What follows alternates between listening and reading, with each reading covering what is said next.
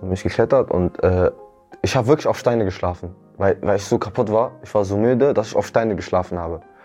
Äh, ungefähr so fünf Stunden, bis es heller wurde. Dann kam äh, griechische Polizei, hat uns mitgenommen in ein das war, das, das war kein Gefängnis, aber das war halt geschlossen so. Spielfeld Gesellschaft, der Podcast. Spielfeld Gesellschaft ist eine Plattform, die Menschen und Ideen verbindet. Unser Ziel? Den gesellschaftlichen Zusammenhalt stärken. Eine Initiative der Niedersächsischen Lotto Sportstiftung.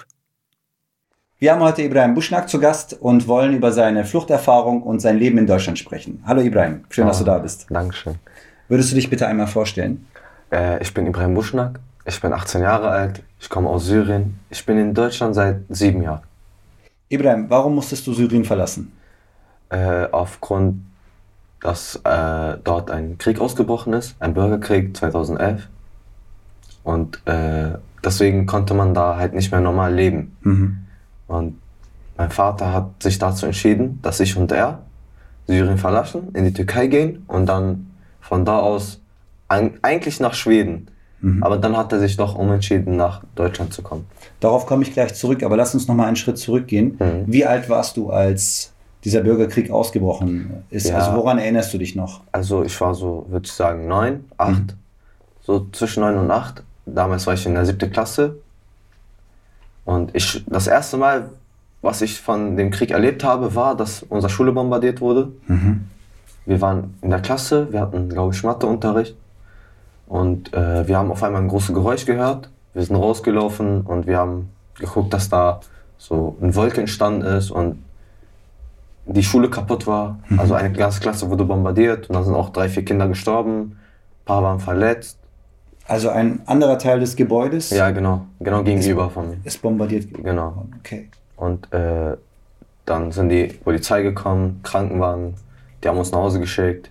Wir waren halt voll schockiert, so, weil wir haben sowas noch nie erlebt. Wir haben 2011 vor dem Krieg noch nie einen Schuss gehört mhm. oder noch nie eine Waffe gesehen. Das war für uns was Neues. Wurdet ihr dann sofort nach Hause geschickt? Ja, und äh, wir waren dann zu Hause und unsere Eltern haben halt angefangen zu erzählen, dass wir, da, dass wir nicht zu viel na darüber nachdenken sollen. Ja. Deine Eltern haben gesagt, ihr sollt nicht darüber reden, aber wie ging es denn dann weiter? Also gab es dann am nächsten, übernächsten Tag auch wieder Schüsse und Bomben?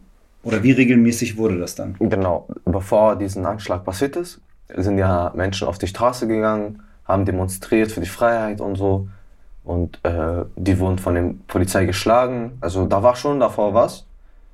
Und äh, danach haben sogar die Menschen angefangen, Waffen zu nehmen und auf die Straßen zu gehen mhm. und die, auf die Polizei zu schießen. Bewaffnete weil, Proteste. Genau, weil die ja so schlimm reagiert haben, weil die Polizei hat ja damit angefangen, die Menschen zu schießen, die Menschen zu schlagen, obwohl die für Freiheit und demonstri demonstriert haben. Mhm. Und dann kamen noch mehr Anschläge, noch mehr Bomben. Und dann kamen so verschiedene Gruppen, so zum Beispiel, so wie bei zum Beispiel in Afghanistan, so Taliban, dann kommt Jabhat al-Nusra, dann kommt der, dann kommt der. Jeder hat seine eigene Gruppe gegründet und jeder hat für seine eigenen Sachen gekämpft. Wie lange hat es gedauert, dass euer normales Leben plötzlich nicht mehr normal war? Das waren, waren das wirklich, Tage oder das waren, waren das Wochen? Tage, die man mit den Fingern zählen kann. Ein paar Tage und dann auf einmal. Und dann war, war keine Normalität mehr. Genau, keine Normalität.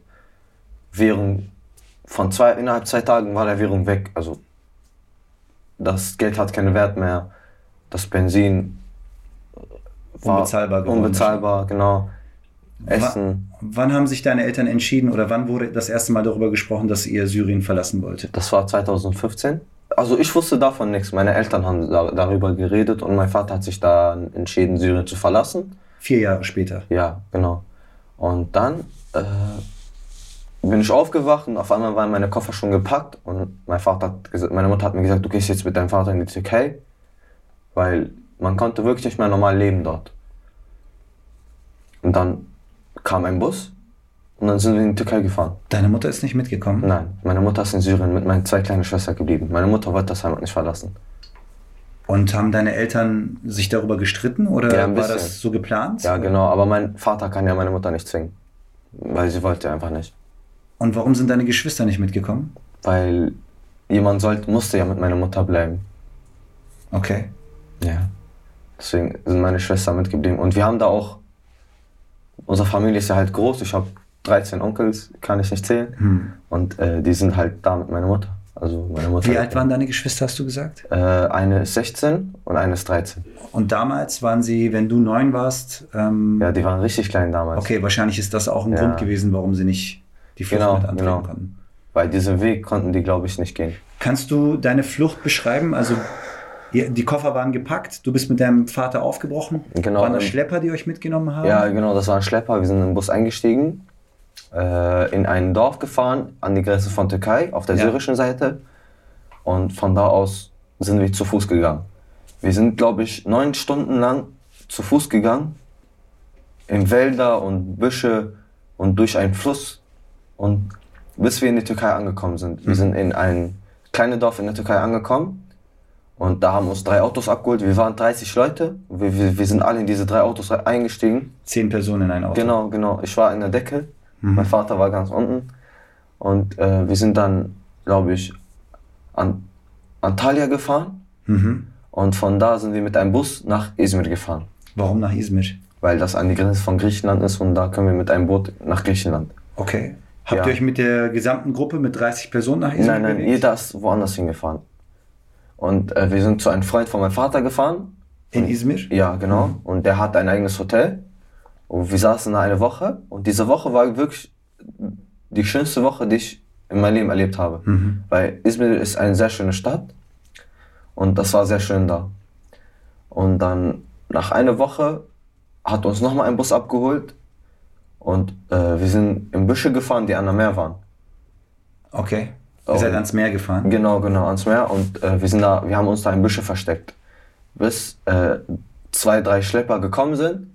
Die haben von ihnen 1000 Dollar genommen. Außer von einer Person, die sich getraut hat, diesen Boot zu fahren. Das war wirklich so ein Plastikboot, was. Die Schlepper sind nicht selber mitgefahren? Nein, nein, nein. Weil, wenn sie erwischt werden, sie werden 40 Jahre verhaftet oder mehr. Mhm. Und äh, das waren Boote, die waren für 10 Personen geeignet, aber da sind 30, 40 Personen draufgegangen. Und es sollte dann auf die griechische Seite. Genau, auf irgendeine Insel. Und wie hat das funktioniert? Dass man, war das nachts alles? Ja, ja, genau, dunkel. Das war sehr dunkel. Das war, glaube ich, so 0 Uhr, mehr sogar, glaube Okay. ich so. Und dann sind wir mit dieser Boote gefahren und die haben uns ein Nokia-Handy gegeben und die haben gesagt, wir sehen euch, fährt ein bisschen nach rechts, nach links, ein bisschen geradeaus, genau, ihr seid auf dem richtigen Weg. Und mein Vater hat äh, vor einer Woche, er saß in einem Restaurant und er hat gesehen, wie Leute das auch gemacht haben, obwohl sie die Boote gar nicht gesehen haben. Also eine Woche zuvor. Ja, ja, ihr- genau. Ah, er war okay. auch im Restaurant und er hat Leute gesehen, die telefoniert haben mit genau so einem Handy. Und er hat gesehen, dass die gar nicht gesehen haben, wo die Leute sind. Und die haben trotzdem gesagt, ja, ihr seid richtig, nein, ein bisschen nach rechts, ja, nach links. Also alles erfunden und. ja, ja, genau, alles Lügen, genau. Wir sind halt gefahren. Mein Vater hat dann direkt gesagt, schmeiß mal diesen Handy weg, die labern eh nur Scheiße. Mhm. Und wir sind halt mit diesem Boot gefahren. Wir haben Lichter gesehen. Wir wussten, da ist eine Insel. Auf der Griech Ach so, Ja, auf der genau, griechischen genau. Seite konnte man schon Lichter erkennen. Ja, genau. Okay. Und wir sind mit diesem Boot gefahren, so eineinhalb Stunden, Stunde und äh, irgendwann ist dieses Boot gegen einen Stein gekommen. Mhm. Und da war eine schwangere Frau und die ist dann im Wasser reingefallen. Mhm. Da sind andere Leute reingesprungen, haben sie rausgeholt und ich konnte damals nicht schwimmen. Und ich bin im Wasser gelandet, ich konnte nicht schwimmen, aber ich konnte irgendwie trotzdem so oben bleiben, weil ich ja eine Weste hatte. Mhm. Dann bin ich, habe ich versucht, so äh, bis zu bis zu den Steine zu kommen, damit ich dann auf die Insel gehe. Mhm. Habe ich auch geschafft. Mein Vater war hinter mir, hat mich auch ein bisschen gepusht. Du kannst dich genau daran erinnern Ja, wahrscheinlich. ja, noch. ja. Das, als wäre das gestern. Mhm. Und äh, wir sind dann, dann habe ich geklettert, dann bin ich geklettert und äh, ich habe wirklich auf Steine geschlafen, weil, weil ich so kaputt war. Ich war so müde, dass ich auf Steine geschlafen habe. Äh, ungefähr so fünf Stunden, bis es heller wurde. Dann kam äh, griechische Polizei, hat uns mitgenommen in ein, das war, das, das war kein Gefängnis, aber das war halt geschlossen so. Man hat uns so in Räume reingesteckt und geschlossen. Ja. Wir haben da sieben, acht Stunden gewartet, dann kam ein großes Boot und hat uns geholt, abgeholt. Dann sind wir nach Athena gefahren und äh, von da mit einem sehr großen Schiff, einem wirklich riesigen Schiff, äh, ich glaube Richtung, ich weiß nicht wo, ich weiß nicht mehr, wo wir hingefahren sind, aber in Richtung Kroatien, so in diese Richtung. Ja. Wir sind dann irgendwo ausgestiegen und dann zu Fuß irgendwo hingegangen. Ich weiß nicht mal, wo wir genau waren.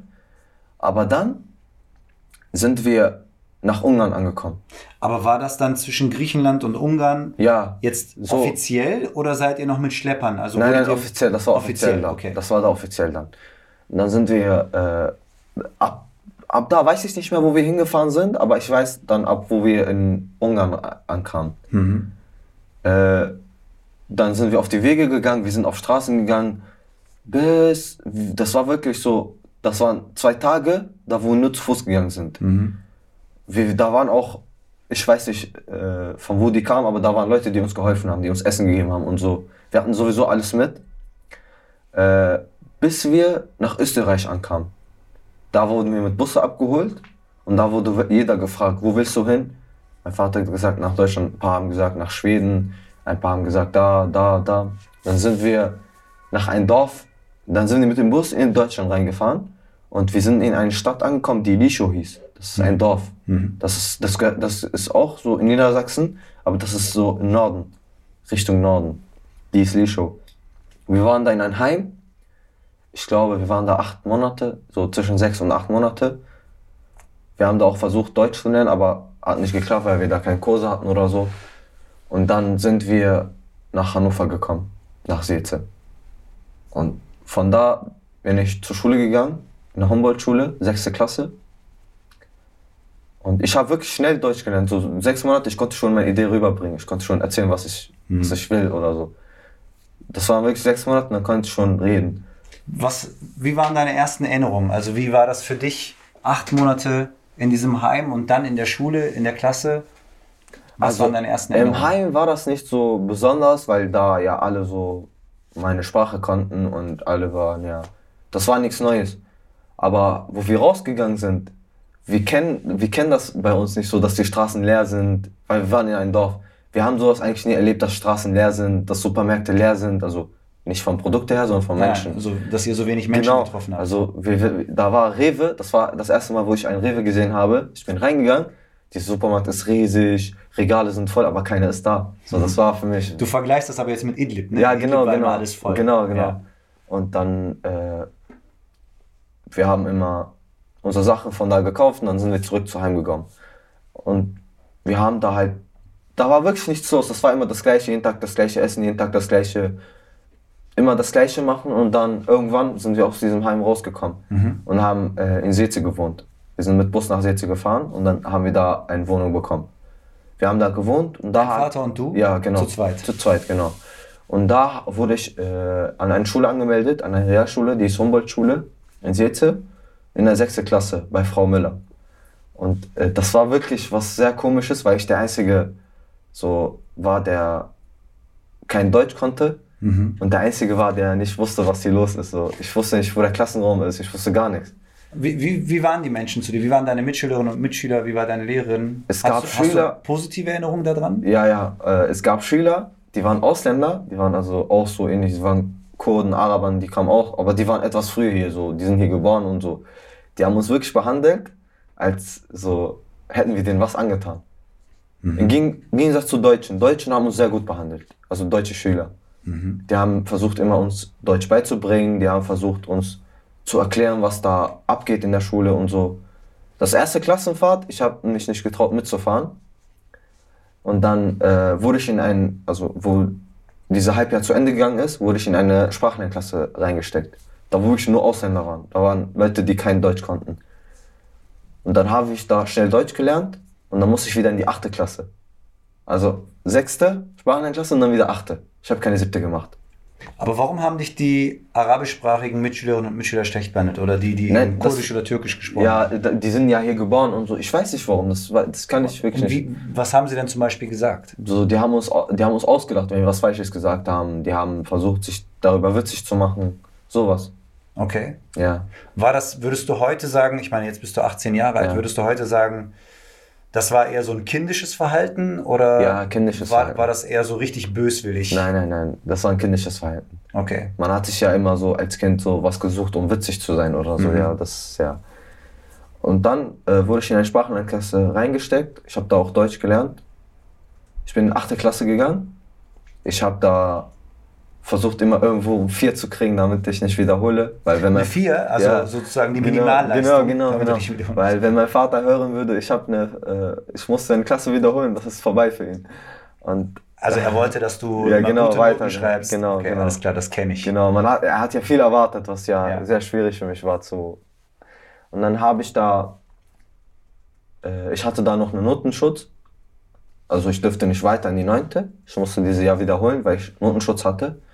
Notenschutz heißt, dass sie Äh, dich noch nicht bewerten durften, genau, genau. weil du eben noch Genau. zu frisch in der Schule warst wahrscheinlich. Und äh, dann habe ich diese Klasse wiederholt und dann wurde ich, kam ich in die neunte Klasse und dann habe ich die Schule gewechselt. Weil es gab ja ein bisschen Probleme und so mit anderen Schülern und so. Man, man ist ja nicht daran gewöhnt, so wie die hier umgehen. So. Wie denn? Was ist denn der Unterschied? Man ist hier so etwas kälter. Man, re- so, da, hier ist man so irgendwie, wie, ich weiß nicht, wie, wie ich das beschreiben soll. Aber in Idlib warst du in der Grundschule, richtig? Ja, Okay. ich war in der Grundschule. Ja. Ähm, und dann gab es halt ein paar Probleme. Genau, genau. Ja. Man hat etwas so, äh, am Anfang hat man, habe ich ja ein bisschen aggressiver reagiert. So. Hast du aggressiv reagiert? Ja, genau, weil das hat, das liegt nicht daran, dass ich so aus Syrien kam oder so, aber das liegt daran, dass man in einem Platz ist, da wo man neu ist, da wo man sich immer äh, angesprochen fühlt. Zum Beispiel, wenn mich Schüler so mit Wörtern beleidigt haben, ich, dann bin ich so halt ein bisschen so mehr ausgerastet, als wie wenn die jetzt heute machen würden. Also heute würde ich anders reagieren, als wo ich noch neu war. Meinst du, weil du noch nicht Deutsch sprechen konntest und dich mit Worten nicht wehren Genau, konntest? genau, Okay. genau. Und das haben die Lehrer halt anders gesehen. Und dann irgendwann dachte ich mir, ich wechsle jetzt die Schule, da wo etwas mehr Leute sind, wo, äh, wo ich die ich kenne. Da war ja nebenan direkt eine Schule. Das war eine Hauptschule, die hieß Geschwister Scholl Schule. Ich habe direkt hingewechselt und als ich da ankam, habe ich mich viel wohler gefühlt, weil da kannte ich die Menschen alle. Es waren alle so sozusagen so Menschen, die auch die gleiche Erfahrung hatten, Menschen, die auch erst neu hier sind. Okay. So, man hat sich nicht äh, anders gefühlt. Okay. Und dann habe ich da äh, Hat dein Vater dich in deiner, in deiner Schulwahl unterstützt? Hat er das verstehen können? Ja, ja, er hat mir gesagt, das ist kein Problem für ihn. Wenn ich da mich besser fühle, dann kann ich es auch machen. Weil du vorhin meintest, er hat ja eine Leistungserwartung. Ja, ja. Und von der Realschule auf die Hauptschule zu wechseln, ist ja eigentlich dann eine Stufe drunter. ja, wir kommen ja gleich dahin, äh, Ah, okay. dazu. Ähm, dann hab ich, musste ich da äh, die Klasse wiederholen, weil Ja. ich kam ja mit schlechten Noten rüber. Und dann habe ich da wirklich angefangen, alles zu machen, alles zu geben, was ich kann. Dann habe ich die achte Klasse gemacht, die achte Klasse geschafft, die neunte Klasse gemacht, die neunte Klasse auch bestanden, meinen äh, Hauptschulabschluss bekommen. Und äh, da habe ich auch wirklich die Fächer entdeckt, die ich wirklich liebe. Welche denn? Mathe, Aha. Physik, Sport und Biologie. Mhm. Diese Fächer sind meine Lieblingsfächer. Ähm, und dann bin ich jetzt äh, vor kurzem an einer Schule angekommen, die heißt Peter Ustinov Schule, ist eine Oberschule. Und äh, ich mache da meinen äh, Realschulabschluss. Mhm. Und äh, mein ersten Halbjahrzeugnis war 1,6 Durchschnitt. Und äh, jetzt schaffe ich auch meinen erweiterten Realschulabschluss. Den kriege ich auch bald. Ich würde gerne zu deinem Vater noch eine Frage stellen. Mhm. Vielleicht kannst du sie ja beantworten. Du hast gesagt, er wollte zuerst nach Schweden und dann Mhm. nach Deutschland. Hat er dir damals erzählt, was er sich unter Deutschland vorstellt, welche Erwartungen ihr hattet? Also kannst du dich daran erinnern, welche Erwartungen das waren? Ja, eigentlich nicht so. Er hat ja nichts Besonderes erzählt. Wir haben nur gewusst, dass wir hier äh, in Frieden leben können, hier arbeiten können und dann irgendwann, wenn der Krieg aufhört, wieder zurückkommen. So, so haben wir uns das vorgestellt. Also wir haben nichts Besonderes vorgestellt. Wir haben uns jetzt nicht äh, so Las Vegas vorgestellt oder so. Nee, das nicht, Genau. aber vielleicht gab es einen Unterschied zu Schweden, weshalb dein Vater so, sich für Deutschland genau. entschieden hat. Äh, die Freunde, die in Schweden leben, die haben zu meinem Vater immer gesagt, ja, hier sind die Straßen leer, hier ist richtig kalt und so. Mein Vater kennt sich gar, kann sich mit der Kälte gar nicht so, kann gar nicht umgehen, wenn es kalt Also ist. Deutschland ist lebendiger gewesen ja, in genau, eurer genau, Vorstellung als, Schweden. deswegen. genau. Was macht dein Vater oder was hat dein Vater in Syrien beruflich gemacht? Äh, er war, er hat, ich weiß nicht, wie man das beschreiben soll, aber er war in ein, fast wie ein Beamter, aber für die Elektrik zuständig. Hm. Okay. So wie zum Beispiel bei Enercity hier. Ja. Er, war da, er hat da auch gearbeitet in Syrien, in so einem, Und wa- was macht er jetzt in Deutschland? äh, er ist Rentner geworden. Okay. Ja.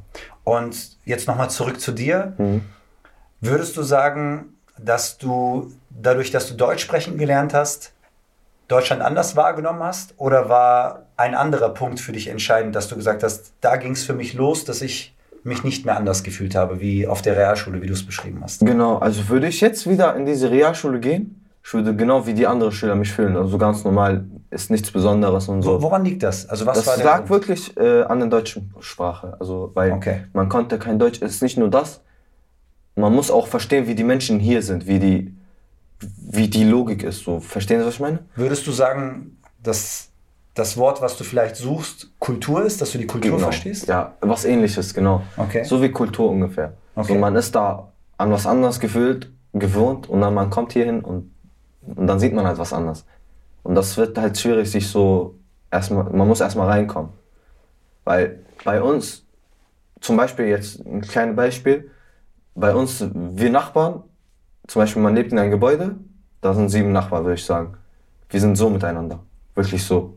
Also sind eine sehr- Einheit. Genau, eine Okay. Einheit. Also mal habe ich bei denen geschlafen, mal habe ich bei denen, die schlafen bei uns, wir schlafen bei denen. Ja. Als meine Mutter gekocht hat, sie hat wirklich für die ganze Gebäude gekocht. Das muss aber eine sehr große Küche sein, damit Ja. man das ganze Gebäude bekommt. Und wir haben halt wirklich so, zum Beispiel wenn der Monat Ramadan kommt, Ja. meine Mutter kocht nicht viel. Sie weiß, wir werden richtig viel bekommen von Nachbarn und so. Wir müssen das ja annehmen. Wir Okay. können ja nicht sagen nein. Also so. es ist viel kollektiver Genau, genau, als hier. und daran musstest du dich erstmal gewöhnen, an diesen Individualismus. Weil wenn man in Idlib durch die Straße geht, egal wen man sieht, man muss Hallo sagen, ob man den kennt oder nicht, Ja. man muss das sagen.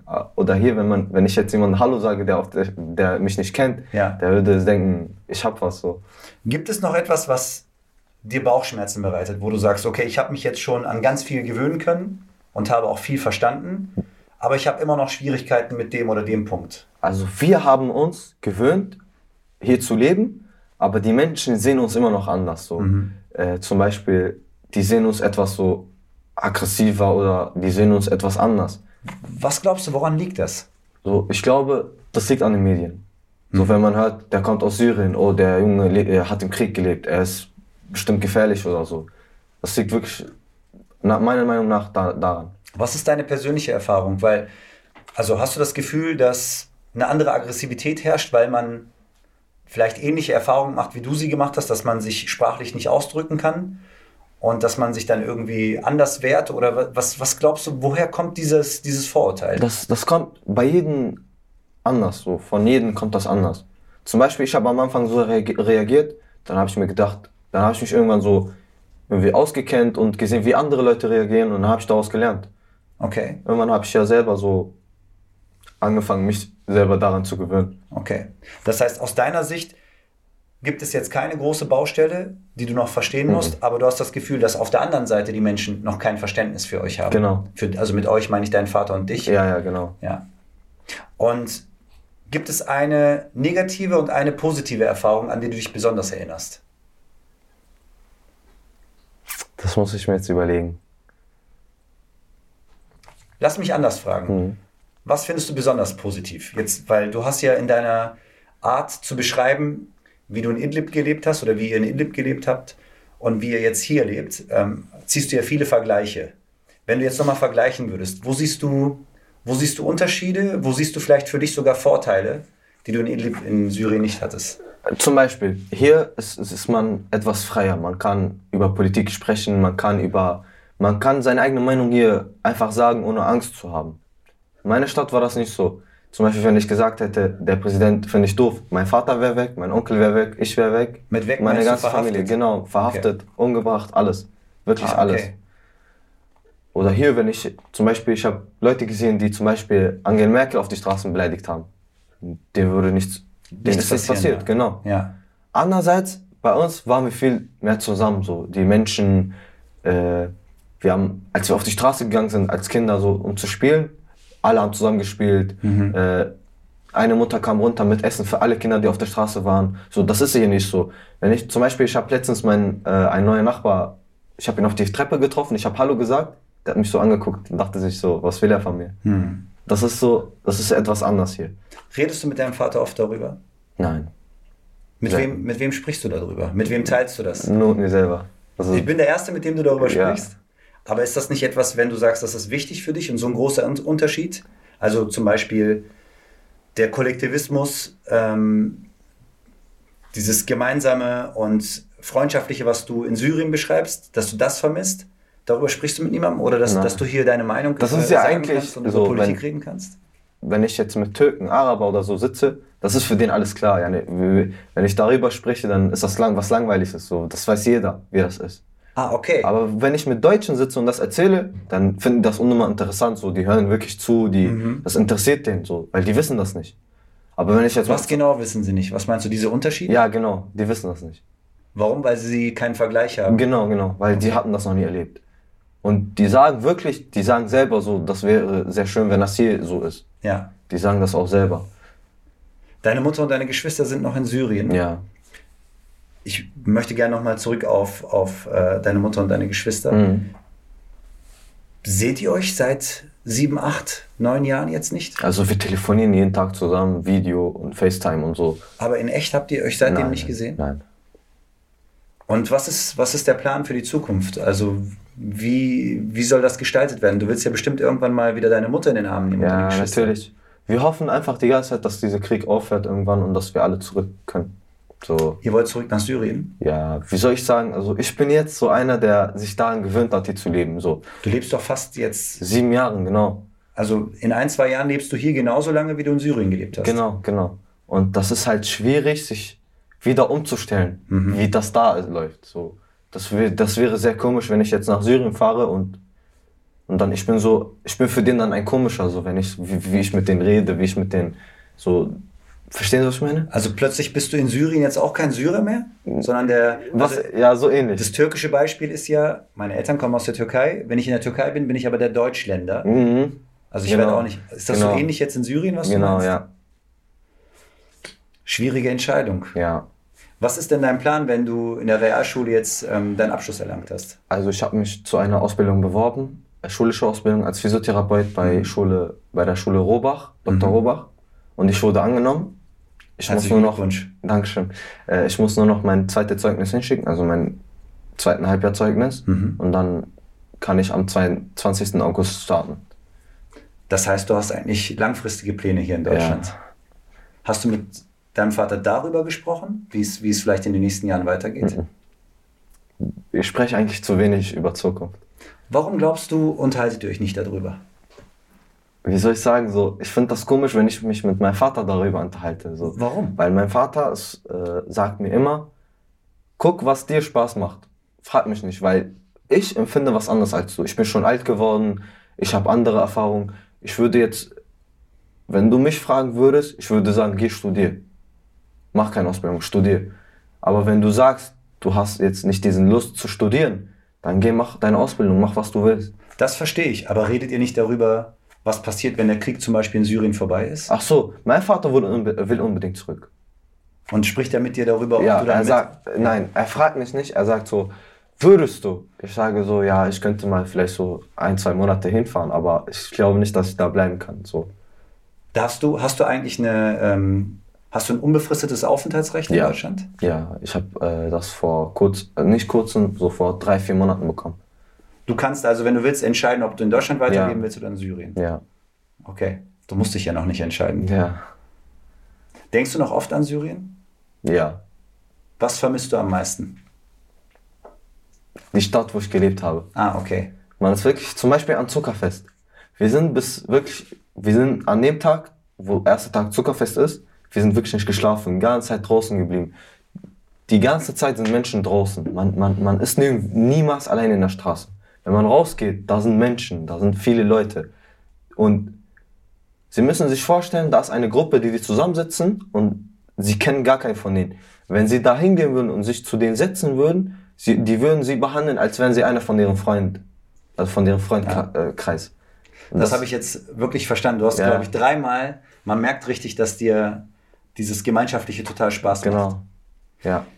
Gibt es noch etwas anderes, was du dir, wo du sagen würdest, wenn ich das in Deutschland hätte, dann wäre ich noch glücklicher? Mhm. Nein, eigentlich nicht. Möchtest du mir vielleicht erzählen, vielleicht auch nicht, wie dein Freundeskreis aufgebaut ist? Also hast du ausschließlich Freunde, die auch eine Geschichte haben, so ähnlich wie du sie hast? Oder hast du mittlerweile auch viele deutsche Freunde gefunden? Also deutsche, meine deutsche Freunde, äh, ich habe fast gar keinen Kontakt mehr zu denen, weil die sind alle beschäftigt mit der Schule, die haben wirklich nicht mehr so viel Zeit, um sich draußen zu treffen, aber wir sehen uns oft draußen. Zum Beispiel aus meiner alten Fußballmannschaft sind auch noch Leute, die ich noch kenne. Und wenn wir uns auf die Straße sehen, die freuen sich wirklich. So, wir freuen uns, wenn wir einander sehen. Und dann frage ich die, was die machen, wo die sind. Oder im Fitnessstudio, da sind auch äh, sehr viele deutsche Freunde von mir. Und wenn wir uns sehen, dann unterhalten wir uns halt ganz normal. Ansonsten ist meine Freundkreis so, besteht aus, ich habe mehrere Freundkreise. So, einmal zum Beispiel, wenn ich Moschee gehe, da habe ich auch äh, viele Freunde. Ja. Wenn ich äh, Fitness gehe, da habe ich auch einen Freund, äh, Freundschaftskreis, so meine Freunde. Ja. Also in jedem Ort habe ich verschiedene Freunde. In der Schule habe ich andere Freunde. So, Jetzt hast du beschrieben, dass du in der Schule aktiv bist, du hast einen Ausbildungsplatz bekommen, du bist in einem Sportverein. Mich interessiert aber trotzdem nochmal die Verbindung zu deinen deutschen Freunden. Du sagst, sie haben jetzt keine Zeit für dich, aber Mhm. hast du das Gefühl, dass du, dass du in Deutschland genauso angekommen bist, also jetzt mittlerweile genauso eine feste Struktur hast wie in Syrien? Oder Ja. ist das ein Zeichen dafür, dass du vielleicht noch nicht 100% das Gefühl hast, du bist hier angekommen, wenn du keine deutschen Freunde hast? Doch, doch, eigentlich bin ich angekommen. Meine, wir haben uns auch ja in den letzten Sommerferien mit meinen deutschen Freunden, wir sind schwimmen gegangen, wir sind äh, Heidepark gegangen. Wir haben, wir haben oft was miteinander gemacht. Aber in der Schulzeiten ist ja, ist ja jeder beschäftigt. So. Ja. Ich treffe mich ja auch nicht mit meinen anderen Freunden, weil ich nach Schule direkt zum Sport gehe, wieder nach Hause komme, esse und dann wieder schlafe. Also es ist nur ein zeitlicher Ja, ja, Punkt. genau. Okay. genau. Wenn du dir was wünschen könntest für die nächsten Jahre, was wäre das? dass der Krieg aufhört. Weil es wäre sehr schön, wenn ich jetzt nach Syrien ein, zwei Monate fahren kann, also da bleiben kann, so und wieder diese, diese alte Erinnerung wieder erlebe. So, es wäre richtig schön. Es wäre ein Jackpot für, äh, für mich. Weil du deine Geschwister und deine Mutter und Ja. deine Verwandtschaft, Freunde, was Genau. auch immer vermisst. Das kann ich Cousins, verstehen. Onkels. Ja. Würdest du dir für dein Leben hier etwas wünschen? Eigentlich nicht. Das heißt, du bist glücklich und Ja, zufrieden. eigentlich läuft alles gerade richtig gut. Dann bedanke ich mich für deine Zeit, Ibrahim. Dankeschön, dass du da warst. Nicht dafür. Danke fürs Zuhören. Ihr kennt das Spiel. Folgt uns, um up to date zu bleiben. Bis zum nächsten Mal.